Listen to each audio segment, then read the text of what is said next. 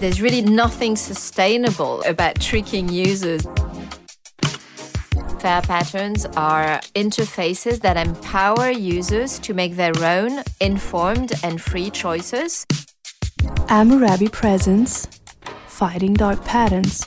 Regain your free will online.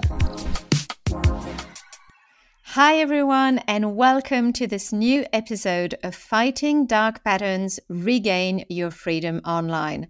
My name is Marie Potel Saville. I'm the founder of Fair Patterns, the first holistic solution to detect dark patterns, remedy them with interfaces that empower users to make enlightened and free choices at last, and train all stakeholders to avoid creating new dark patterns or new deceptive designs design. So, as you probably know by now, so called dark patterns are interfaces that deceive or manipulate users to make you behave either without realizing or even against your interests. They're also called deceptive design and are unfortunately found in 97% of European favorite e commerce websites, according to a recent study by the European Commission. Now, there's a lot going on in dark patterns enforcement currently. For example, in the EU, we are seeing that European consumer protection authorities are equipping themselves with homemade tools to detect dark patterns. And very interestingly, they mm, successfully identified urgency countdowns at scale, for example which, by the way, are currently available off the shelf through many online providers. So it's great that regulators are really taking a strong stance. In the US, the Federal Trade Commission opened proceedings against Amazon for the dark patterns enshrined in Prime. So the FTC claims that these dark patterns are and I quote, enrolling customers in Prime without consent. So remember, and this is what we said at the beginning, when dark patterns make people behave without realizing. So, this is exactly what we're talking about. And the FTC also claims that these dark patterns are, and I quote again, sabotaging customers' attempt to cancel. So, this is more on the manipulative side. It's really interesting to see how the complaint is both very practical, very hands on, with tons of screenshots of all the steps that you can try to implement to unsubscribe, usually unsuccessfully, but also takes a more macroeconomic view, explaining the systemic deception and systemic manipulation within Prime. Now, this systemic aspect brings us to a very interesting question. Are dark patterns really profitable from a sheer economic standpoint? So, to discuss this topic today, I'm absolutely thrilled to welcome Anastasia Shchepetova and Lirio Barros, both working at economics and finance consultancy Oxera. Hi, Anastasia. Hi, Lirio. Hi, Marie. Hi, Marie. Thank you. Uh, delighted to be here. Great, great to have you both. Perhaps I'll give a, a, quick introduction of each of you. Anastasia, you're a senior consultant at the Paris office of Oxera. So, as I said, Oxera is an economics and finance consultancy basically helping their clients to make better decisions and bringing impactful solutions to the biggest questions facing business and society. Anastasia, you focus on competition policy and behavioral economics. We'll talk more in detail about what that is exactly. Uh, you hold a PhD in, in economics from Toulouse School of Economics, and your research area covers competition and consumer policy and Lirio. Uh, you're a consultant at Oxera in the Brussels office, and you've been with Oxera for three years. Your focus is mainly on competition, for example, antitrust litigation and merger reviews, in particular in the digital sector. So that actually that reminds me of uh, one of my prior lives as an antitrust lawyer. Definitely. Well, it's great to have you both. Perhaps Anastasia, we could start with you with a a key question, really, as an economics consultancy, what led you to work on dark patterns at all, and why Oxera is, is interested in this topic? Thank you, Marie, uh, for this introduction, and very happy uh, to join uh, you in such an initiative uh, to talk uh, more about uh, dark patterns. so, to answer, to jump into your question, well, first of all, why interest in dark patterns? Well, as you know better than others, it's a super exciting topic and relevant for each of us um, because we all face a lot of them as a consumers every day. So uh, first of all, of course, unfortunately, we do. of course, for uh, for everyone, this is a natural curiosity. Second, as you correctly also uh, mentioned, uh, dark patterns are going to be uh, potentially regulated quite a bit uh, because regulators worldwide are looking into the topic very actively. And um, uh, Oxera has a very um, long history of working in regulated uh, markets. Just before we jump into the uh, main topic of our discussion, which is, of course, economics of dark patterns, I'll uh, say a couple of words to present Oxera in order to better understand why we are here to talk about this topic. So, as you said already, Oxera is an economic consultancy and uh, Oxera was founded in early 80s by a group of academics from Oxford University. And the idea was to bring economic and financial insights to inform the ongoing process of privatization of state-owned public utilities at a time in the UK and also in other countries afterwards. So this shows that uh, uh, Oxera has a historical expertise in regulated markets, from which uh, basically uh, motivation also to look in into dark patterns. But also, dark patterns, when we say dark patterns, we mean deceptive practices uh, online. In general, deceptive practices, we've already seen uh, them in other markets. For example, during the financial crisis, deceptive practices already attracted increasing attention of regulators and academics as well, due to a number of mis-selling scandals. With the development of e commerce, of course, deceptive practices gained in scale, which raises additional concerns. But as an example, the UK financial regulator, the FCA, after 15 years of evolution in the regulation of financial services, has introduced so called consumer duty regulation, a new set of rules that on firms' higher standards of duty of care for consumer outcomes. Oxera as a company took an active role in advising the FCA in designing the regulation and as well as in advising firms uh, on implementing the new regulation.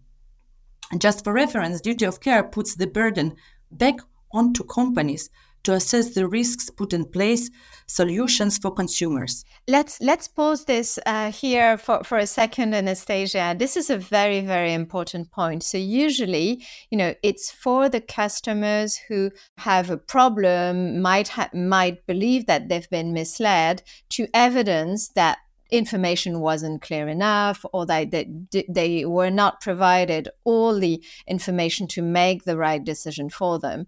So what you're saying is that, you know, the reversal of the burden of proof means that it's for the companies selling the financial products to actually evidence that their clients really understood what the financial products were about. Is that right? Exactly. So this is the idea: is for companies to make sure um, that uh, the outcomes of their products and services uh, are not uh, harmful for consumers. So that requires obviously gathering evidence, uh, constant monitoring and auditing of your uh, business processes uh, in order to be sure that uh, your uh, customers are not harmed uh, by the product and services you offer. Exactly, but you're you're also a competition economist, uh, Anastasia, and I think you have a specific angle from the economic theory perspective in looking into dark patterns, right? Uh, exactly. Uh, as a competition economist, we're also very interested, and also during the financial crisis, to model different uh, behaviors and see if competition can be a universal tool to ensure dark patterns do not uh, appear. But um, unfortunately, the models that looked into the question show that uh, competition in some cases may even foster adoption of uh, dark patterns. Uh, and this is exactly uh, in order to uh, kind of soften uh, competition and ensure uh, some uh, additional uh, profits. so this is a um, area of research that is still ongoing because um, the traditional economics that usually assumes rational and informed choices from consumers and firms' perspective needs to incorporate behavioral insights because we're talking here about uh, consumer behavior and uh, various uh, consumer um, biases. So traditional economics uh, makes a, a call uh, to behavioral insights from other social sciences such as psychology and sociology and this is what uh, we are calling behavioral economics. And I think Lirio will I will talk about it. exactly. This is such a fascinating area. You know, my background is in competition. I used to be a competition lawyer for 10 years in uh, very large uh, law firms. And behavioral economics, I think, brings a, really an additional light to traditional economic theory. So, Lirio, can you enlighten us about what is behavioral economics? Economics. And how does that come into play as regards dark patterns? Yeah, yeah, absolutely. I think it's a very important topic uh, in this context because behavioral economics occupies a central position uh, in terms of I- explaining the phenomenon of dark patterns, why do they exist, uh, and also assessing whether a certain a certain interface is a dark pattern. Uh, and when an economist thinks about dark patterns, the first thing they think about is really is behavioral economics. So I think, as Anastasia was already saying, uh, much of traditional economics assumes that as humans, we use all available information before us, and then we process all this information in a purely rational way. Uh, and in order to make an optimal decision. Yeah, that, that's uh, I guess that's called the uh, rational actor model, which has been debunked quite some time ago, right? The, yeah, there are definitely areas which where it has been shown that it does not hold, uh, and that's a large share of what behavioral economics does, in, in the sense that it identifies these areas. So, indeed, in reality, there are serious limits to anyone's ability to fully process all information before them and do that rationally. Uh, and behavioral economics fills that gap, uh, and it does so by providing economics with more realistic psychological foundations. So it is a, a field that builds also upon uh, upon other sciences to some extent. Um, and in some contexts, these, uh, these foundations are essential in order to understand and explain human behavior, um, because normal traditional uh, economic models would fail to, to predict, uh, predict what, what consumers actually do in some cases. So behavioral economists call the limits of people to fully process all information, they call this bounded rationality. And so what that means is that because an individual's brain power and time is, is, is inherently limited, it's not realistic for humans to expect, uh, to be expected to solve uh, all problems optimally in, that sense, uh, as traditional economics would uh, would maybe expect. Um, so what what behavioral economics says is that instead people adopt rules of thumb um, to, to use their, their effort and their time efficiently. Um, the thing is though that such heuristics or even relying on instinct can lead to systematic and predictable uh, errors, as you uh, as you would say when you compare it to standard economic theory in situations of uncertainty. Now these errors are then referred to as behavioral or cognitive biases. Um, and I can expand on this a bit more later as well. But because of these biases, the way in which information is presented can have a significant impact on the decisions that individuals make. Uh, and this is not just the case when we look at decisions that maybe are relatively inconsequential. We also see this where the decision is important and the stakes are high. So, for example, we also see it happening in the selection of health insurance plans and, and retirement options and things like that. This is so, so true. And unfortunately, there are more than 180 different cognitive biases identified in literature. So we're all driven by, by these biases, whether we like it or not. So, Lirio, how do you, um, at Oxera, how do you apply behavioral economics in your daily job? How does that help your clients making those better, more informed decisions? Yeah, it's it's a good question because the, the, position of behavioral economics is fairly broad in that sense. Because at its core, it provides a toolkit that can be used for many many different purposes. So it, it's highly relevant for regulation and policy making, as well as for commercial decisions of both online uh, and, and, offline businesses. So just to provide a couple of examples, um, has delivered training programs to staff of the the UK financial regulator. Uh, about the tools that behavioral economics has to offer for consumer protection and also competition purposes. But at the same time, we've also provided trainings and advice to firms on how to implement the forthcoming regulation uh, around how to treat customers uh, and how to not treat them. And just to provide a final example of the, the wide variety of uses of behavioral economics, um, we frequently carry out experiments with survey partners as well. Um, for instance, we were commissioned to conduct a behavioral experiment to test the impact of regulatory interventions uh, on innovation in the EU. And in that case, that was about the Digital Markets Act. Oh, this is so interesting. So, what did you do exactly? Yeah, so basically, what we did is we we ran a survey um, where we where we asked uh, asked for people to make investment decisions in under various sort of regulatory scenarios, uh, and all this was to was to investigate, you know, would how likely would it be that the Digital Markets Act would severely adversely impact innovation uh, innovation in the EU? Uh, and it, why behavioral economics is absolutely core here is, of course, the way you phrase the question can, can drive the results. So, in order to you know lead to sound policymaking, sound regulation, you need to phrase the question uh, in in a neutral neutral way in which you through which you can really uh, elicit what what would uh, would be likely to happen. Um, and not steer steer the answers in one direction or another. Absolutely, yeah. This is this is so true very often um, people come to us asking or, or, saying that in any event, uh, you have to nudge people. In any event, marketing is about nudging. Could you perhaps explain, you know, the difference, uh, what nudges, perhaps first, and then how does that come into play when analyzing dark patterns? Yeah, yeah, absolutely. Because I think it's right that you can you can use behavioral influencing for both for good uh, and for bad. So they can also it can also be used to support benevolent policy objectives, um, helping people make better decisions. So just to provide an example, um, healthy food options can be displayed more prominently within a canteen or a supermarket if you want to promote a healthier healthier lifestyle. So these nudges they can be either on, on the internet in the digital sphere or also in, in real life, where these things also have some some relevance. And these these things uh, nudging someone towards a, a better decision, for example, uh, leading to better health. Uh, these are called nudges. Um, and this was popularized by, by Richard Thaler and, and Cass Sunstein in their, their well known book published in 2008. Um, and they define a nudge as any aspect of the choice architecture that alters people's behavior in a predictable way without forbidding any options or significantly changing their economic incentives.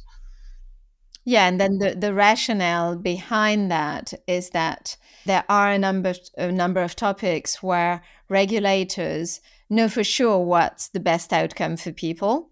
So the example of food is quite clear cut, you know, healthy food. However, I guess, you know, it can also be subject to criticism to the extent that, well, it's intrinsically paternalistic. You know, someone else is deciding what's good for you and what's bad for you. Yeah, to some extent, that there's some truth to that argument. However, I think one of the things that we, we've learned from our work is that there is there is in the end no neutral architecture. So you are leading someone to an outcome whether you want it or not. So just to provide the you know the the food options in the, the canteen uh, example, there is always one food option that is at eye height, um, whether you like to or not. Um, and so either you make that a healthy one or, or, or not. Uh, and so if you make it a healthy one, we would call that a nudge.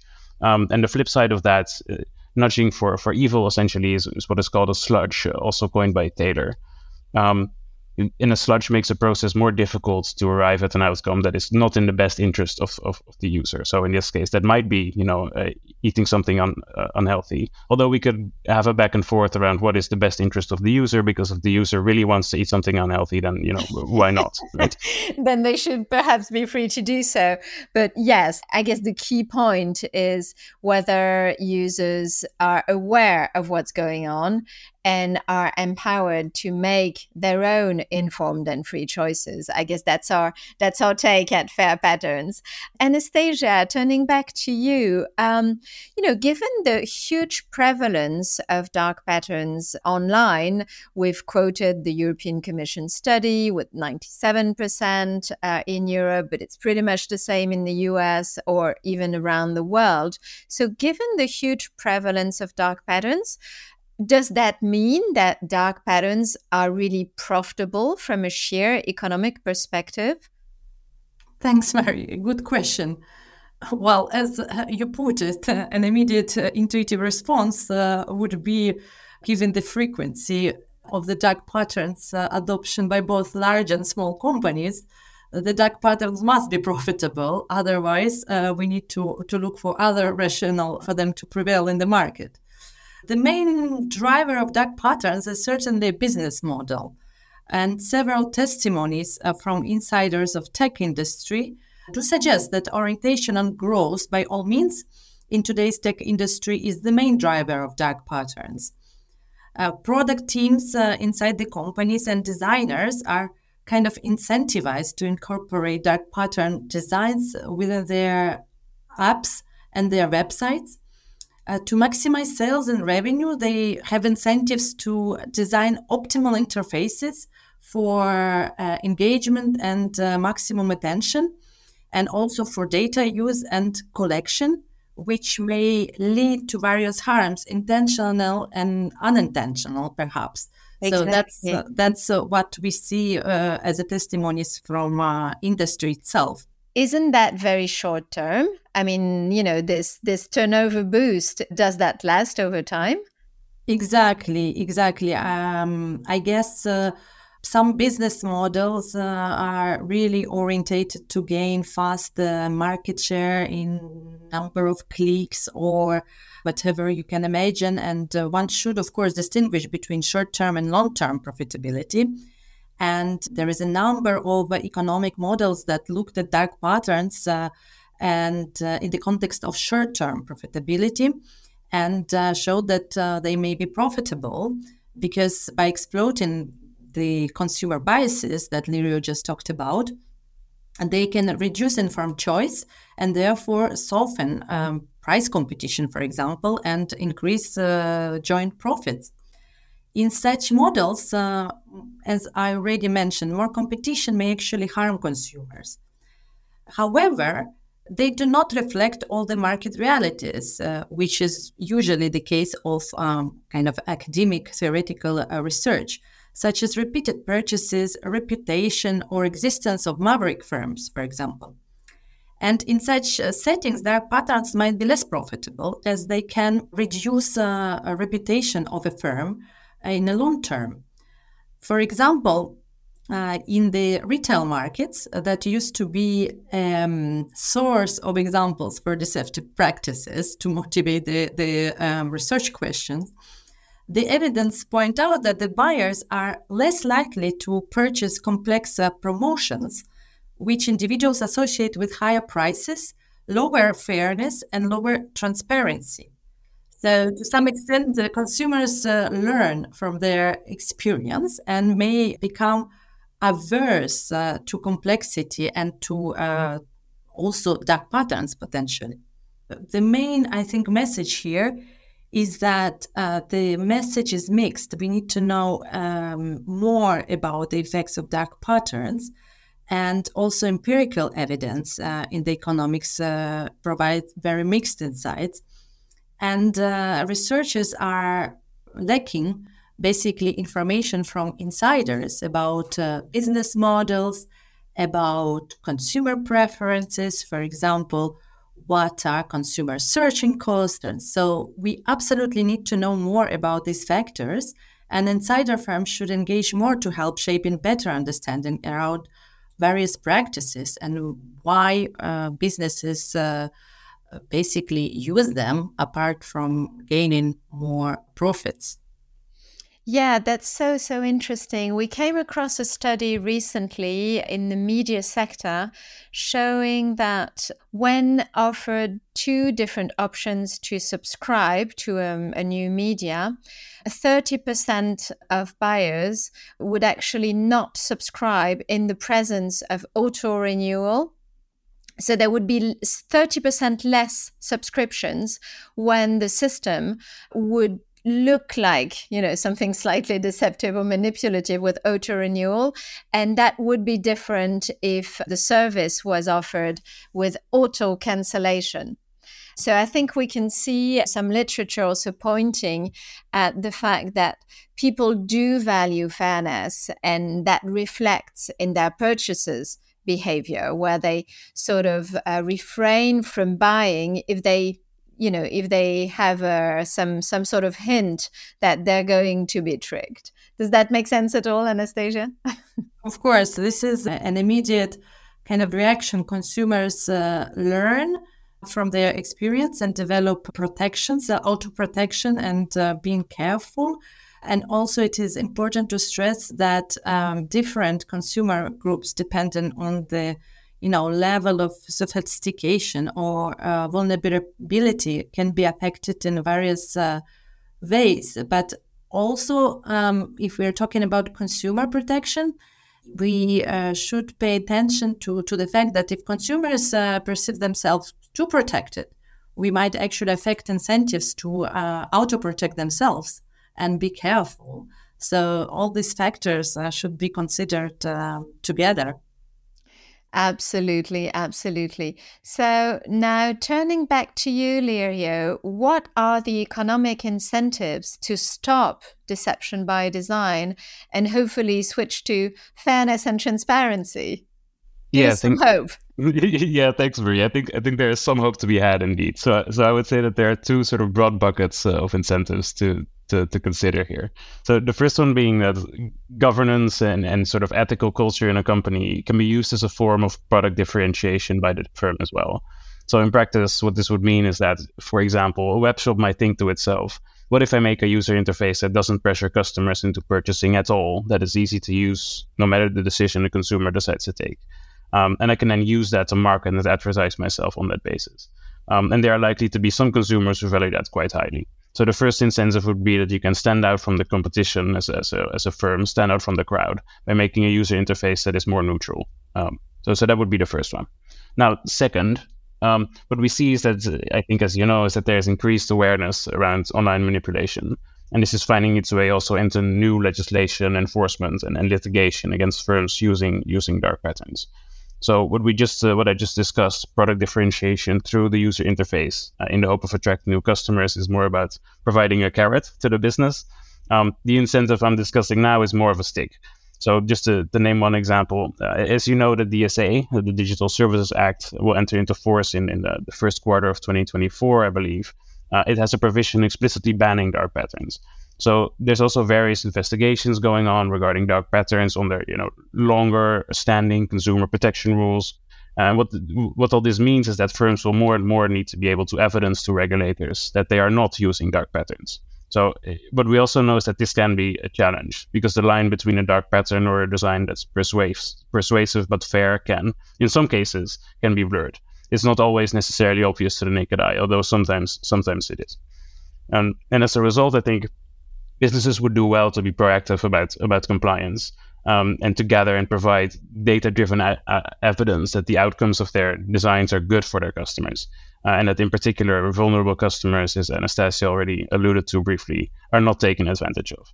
Um, and at the end of the day, I think a firm doing all this testing and that is thoroughly thinking about how they design their, their user interface and the trade-offs that are involved in that um, should mean uh, both for the firm and for the regulator that the regulator will not have to intervene in their case at all uh, because the interface is already already fair by design. So this could save them uh, save them save them a big headache uh, in that sense. Yeah, that actually reminds me of a couple of instances where um, the ICO, so the Data Protection Authority in the UK, um, gave a courtesy visit, what they call a courtesy visit to some of our clients.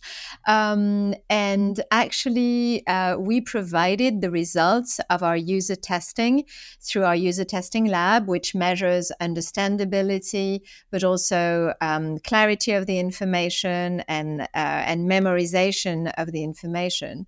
And on on that front, at least, it closed the investigation.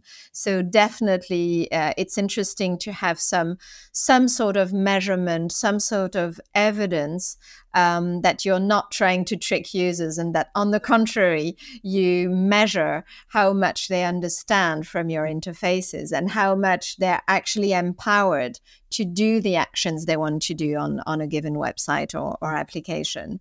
Um, that's that's really really interesting. I guess we could keep talking for hours and hours, um, but we have a final question that we ask all of our guests in this podcast.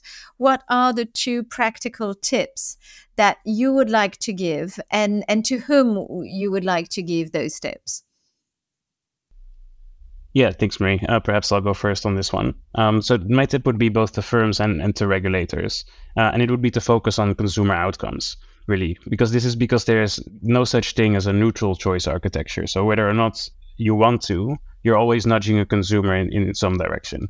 Um, so even if you want to present all information in a fully neutral way, uh, there's sometimes just limited space. So just going back to that supermarket context, some products are listed at eye height and others are not. And this is a necessity because not all products can be listed at eye height. You need to prioritize some products over others in that case. Uh, and in UI design, you need to prioritize some information uh, over other information. Um, and we know also that framing in, in, many cases can lead to better outcomes. So a classic example is, is organ donations, where uh, where the, the default is to donate and there's an opt, uh, opt out we know that these countries tend to have higher organ donation uh, rates, which also we know that for many people donating their organs after they pass aligns with the preferences they have, right? So in that sense, we would consider that a good outcome, not in itself, but because it is it matches with the preferences of uh, of the people. Yeah, this is so interesting, Lirio, because, you know, that might be our way out of paternalism that we discussed previously. You know, the problem with nudge uh, for, for some people would be paternalism. But then if you design, if you define, sorry, uh, best outcome by the fact that they actually match consumer preferences, then all you need to do is identify those preferences in a very objective and transparent way and then compare the outcomes with those preferences, right? Yeah, absolutely, absolutely. So I think that would be the key question. You know, are consumers finding the product or making the decision that they want to be making? You know, if they have all the information and all the time, uh, all the time in the world. Uh, and I think if if you, as a business, if you do testing and you ensure that your your UI design indeed accomplishes this, it can lead to these sort of win-win-win situations that you were just describing you know where, where the user benefits because of the ui the regulator is happy because they don't have to do anything uh, because the, the user interface of the firm is already good uh, which means that the firm is also happy. I love this. Anastasia any practical tips from you? Well, this is just to expand on what was uh, just said. Uh, I would um, give a tip to firms, perhaps, to proactively engage with regulators uh, to provide more evidence of effects of their basically practices to ensure uh, this cannot be classified as dark patterns which means again more data oriented approach in governance and monitoring the outcomes uh, so basically provide more insights about what consumer wants and uh, how uh, the product aligns with consumer um, preferences and ethical behavior and responsibility should come from the top of the firm and be embodied in the overall strategy to make it work. And at the end of the day, we're all final consumers and should benefit from more fairness and transparency. Exactly. It, it's about our lives, ultimately. That reminds me about the fact that. Um, several regulators already said that they're ready to proceed to investigations where they would require the A B testing of interfaces as part of an investigation on dark patterns. So, A B testing is basically the practice where um, you provide two different options of, a, of one given interface. So, the, as we said, there are several ways of designing any given interface. So, A B testing means that you've got option A in a certain direction, option B uh, as a second uh, type of interface, and you test both to see how consumers and customers react to each of them and what leads to uh, to what outcome. And knowing that regulators at european level and in the in the us are now willing to um, to obtain those A B testing results, I think that it's probably an incentive for companies to think twice about how they tailor their A B testing and what outcomes are they trying to achieve through this A B testing. Well, thank you very much to each of you, Anastasia and Lirio. It's been an absolute pleasure to have you on this episode. Thanks a lot for listening to this episode and stay tuned for our next ones. Don't forget to subscribe to our various um, platforms where you can listen to the podcast, but only if that's your informed and free will, of course. Stay tuned and take care. Bye bye.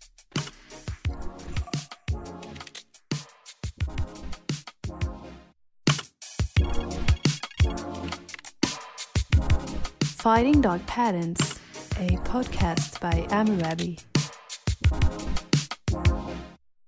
For further information, you can go to fairpatterns.com.